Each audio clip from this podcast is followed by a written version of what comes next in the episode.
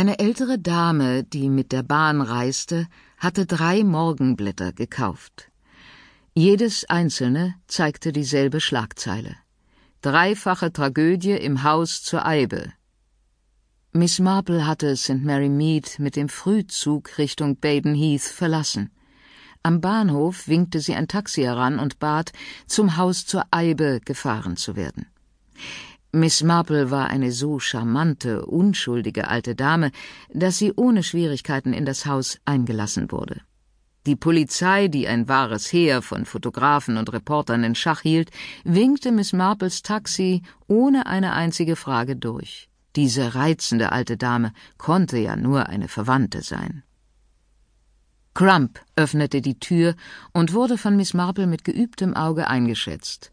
Unsteter Blick, sagte sie zu sich selbst, und in Todesangst.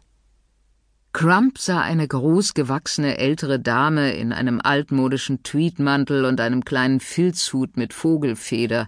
Sie trug eine geräumige Handtasche, ein Lederkoffer stand neben ihren Füßen.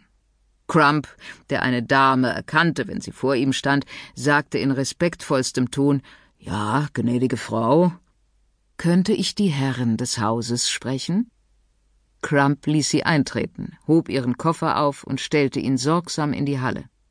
Nun, Madame, sagte er zögernd, ich weiß nicht, wen genau. Ich bin gekommen, um über dieses arme Mädchen Auskunft zu geben. Gladys Martin.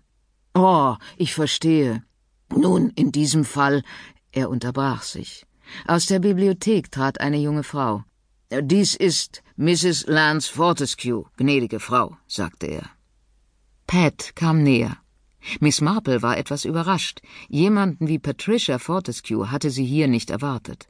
Es ist wegen Gladys, gnädige Frau, sagte Crump hilfreich. Pat antwortete eher zögernd. Ja, äh, möchten Sie bitte hier hereinkommen? Hier sind wir ungestört. Sie ging voraus in die Bibliothek und Miss Marple folgte ihr. Wollten Sie jemand Bestimmten sprechen? fragte Pat. Ich bin vielleicht nicht die richtige Person. Mein Mann und ich sind erst vor wenigen Tagen aus Afrika zurückgekommen. Aber ich kann meine Schwägerin holen oder die Frau meines Schwagers. Miss Marple schaute die junge Frau an. Sie gefiel ihr. Aus unerfindlichem Grunde tat sie ihr auch leid. Sie würde besser zu einem Hintergrund aus verblichenem Chins passen, zu Pferden und Hunden, dachte Miss Marple, als zu dieser neureichen Innendekoration. Bei den Pferdeschauen in St. Mary Mead hatte sie solche Pets oft getroffen. Sie kannte den Typ. Mit dieser etwas unglücklich wirkenden jungen Frau fühlte sie sich sofort zu Hause. Sehen Sie, ich habe in der Zeitung gelesen, dass Gladys ermordet wurde, und ich weiß doch alles über sie. Sie stammt aus meiner Gegend, ich habe sie selber für den Haushalt ausgebildet. Und seit diese furchtbare Sache geschehen ist, dachte ich, nun, ich dachte, ich sollte herkommen und sehen, ob ich irgendetwas tun kann. Ja, sagte Pat, ja, natürlich, ich verstehe. Und sie verstand wirklich. Es war sehr richtig, herzukommen. Niemand scheint viel über sie zu wissen, über ihre Verwandten und so weiter. Sie hat keine Verwandten. Sie kam aus dem Waisenhaus zu mir, St. Faiths. Wir tun unser Bestes für die Mädchen da, versuchen sie gut auszubilden. Gladys kam zu mir, als sie siebzehn war, und ich lehrte sie bei Tisch zu servieren, das Silber zu pflegen und all das. Natürlich blieb sie nicht lange. Das tun sie nie.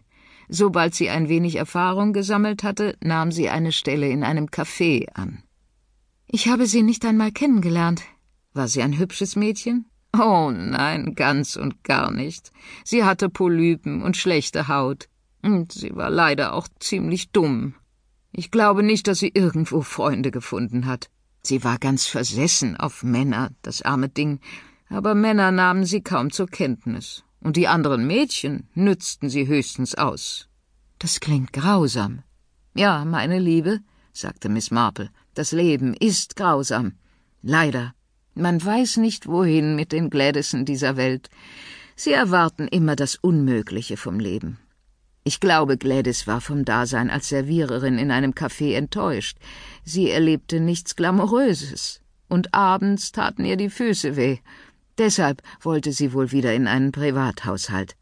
Wissen Sie, wie lange sie hier war? Vielleicht einen Monat oder zwei. Es ist so sinnlos, dass sie da hineingezogen wurde. Ich nehme an, sie hat etwas gesehen oder bemerkt. Die Wäscheklammer hat mich beunruhigt, sagte Miss Marple mit ihrer weichen Stimme. Die Wäscheklammer?